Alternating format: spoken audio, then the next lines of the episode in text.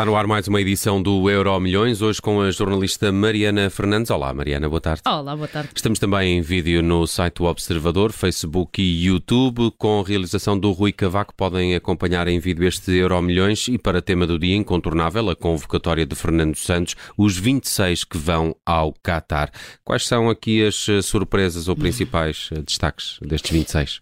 Eu acho que o principal de destaque acaba por ser o facto de, nos últimos dias, todos nós termos dado como dado adquirido o facto de António Silva ser uh, convocado. Se há um mês uh, falávamos desta possível convocatória de António Silva como uh, quase futurologia, como uma conjetura, como a ideia de que Fernando Santos podia arriscar, porque a verdade é que estamos a falar de um selecionador, de um treinador uh, bastante conservador nas suas escolhas, bastante uh, tradicional na forma como gosta de fazer as coisas, não aposta propriamente assim, pelo menos em campeonatos do mundo, campeonatos da Europa, em jovens de 18, 19 anos, a não ser que, que já tenham dado enormes garantias.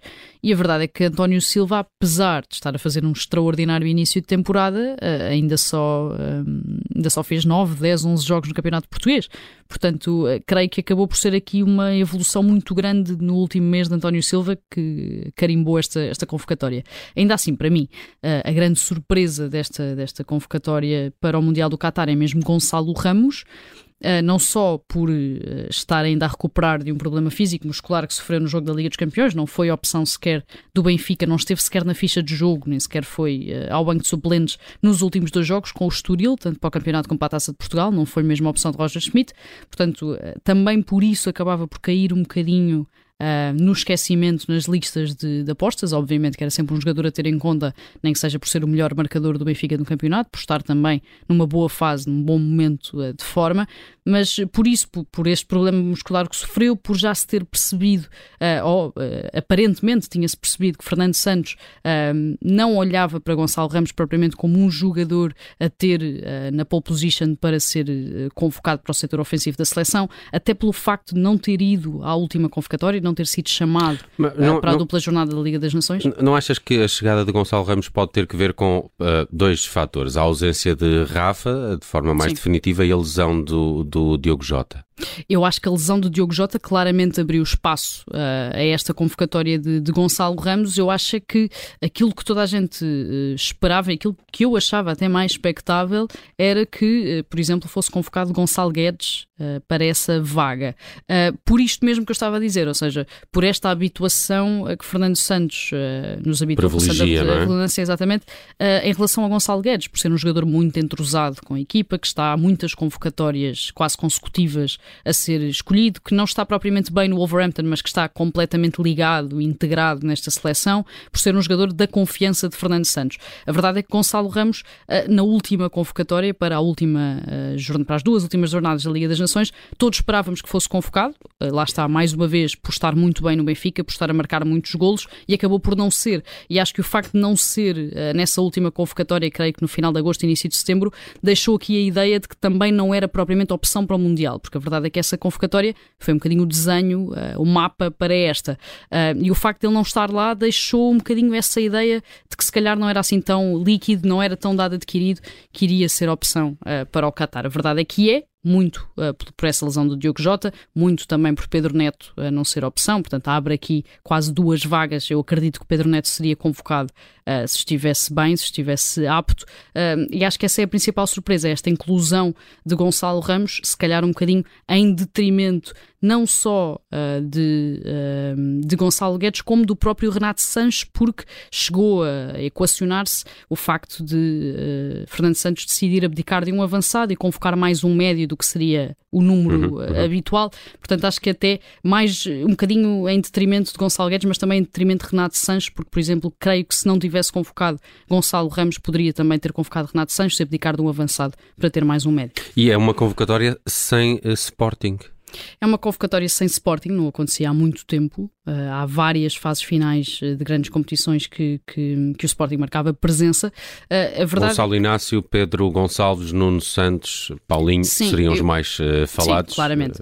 Eu Na tua opinião, que... qual deles poderia encaixar melhor nesta equipa? Eu acho que o Nuno Santos acabava por partir um bocadinho em vantagem por ser o verdadeiro canivete suíço, tanto para o Sporting como poderia também ser para a seleção nacional. A verdade é que este é, é, é um jogador que oferece a posição de lateral, oferece a posição de ala, oferece a posição até de avançado uh, e podia uh, oferecer essa polivalência também à seleção nacional ali na ala esquerda. Está lesionado, portanto nem sequer se equaciona essa opção, não estava sequer neste uh, lote onde Fernando Santos podia escolher, estava nos 55 pré-convocados, mas neste momento não poderia ser convocado porque está com problemas físicos.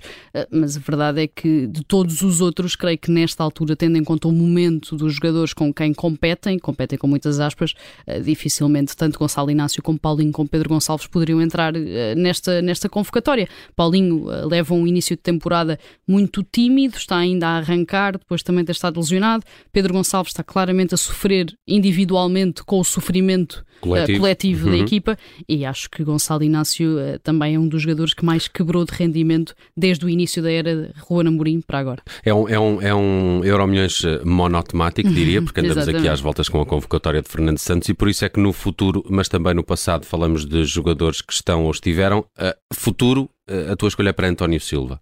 Sim, esta convocatória acaba por ser muito engraçada e eu acho que vai ser emblemática e vamos falar dela durante algum tempo um, quando começarmos a fazer algumas conjecturas, se calhar até numa ideia de pós já Fernando Santos, porque acho que é uma, uma convocatória que começa a espelhar um bocadinho o futuro da seleção nacional e um corte, um início já de um se vê renovação com o passado, sim, começamos a ver renovação.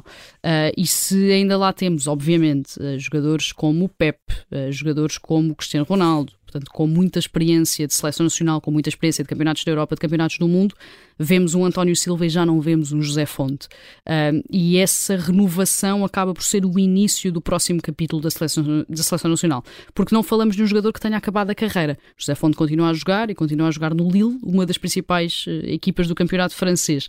E Fernando Santos opta por deixar José Fonte de fora, um jogador que uh, faz parte do imaginário da seleção nacional há vários anos, sempre muito uh, convocado, sempre muito presente, só perdeu um bocadinho de espaço, obviamente, com uh, o aparecimento também de Ruban Dias, porque até lá a dupla de centrais da seleção era Fonte uh, e Pep.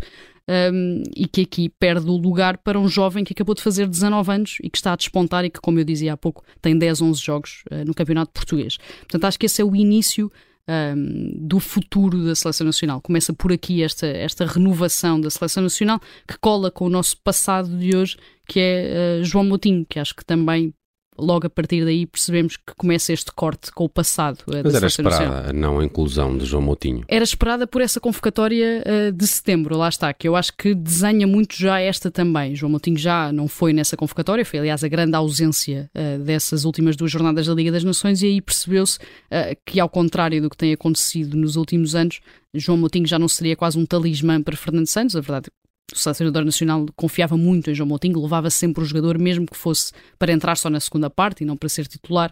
Uh, e a partir do momento em que já não chama uh, o jogador, em que se percebe também que João Moutinho está claramente a cair para uma segunda linha no Wolverhampton, já não oferece a frescura de outros tempos, já não oferece o ritmo, a intensidade, a competitividade de outros tempos, começamos também a perceber, não só que, infelizmente, uh, para quem gosta de futebol, que nos aproximamos claramente para o fim da carreira de João Moutinho, numa altura em que achámos que era, a dada altura achámos que era imortal e que ia jogar para sempre. Sim. Uh, mas Pouco dado que... a lesões também. Exatamente. É? Parecia que jogava sempre, sempre, a verdade é essa. Uh, um mas, relógio. Mas que também na seleção nacional uh, começamos a olhar para, para essa renovação, para este aparecimento de jogadores muito novos, como Vitinha, o próprio Otávio, uh, também ainda é um jogador jovem, Ruben Neves tem 25 anos, portanto, jogadores com ainda muito para dar. Mateus Nunes também. Exatamente, João. Palhinha, e jogadores que ficaram até de fora e que eu acho que também vão fazer parte deste futuro, como Florentino, obviamente, e também como Fábio Vieira no Arsenal, que eu acho que são dois jogadores que claramente vão fazer parte também do futuro da, da equipa portuguesa. Muito bem, Mariana Fernandes com o Euro Desta quinta-feira, aqui às voltas com a convocatória de Fernando Santos. Mariana, obrigado. Bom resto de dia. Bom resto de dia.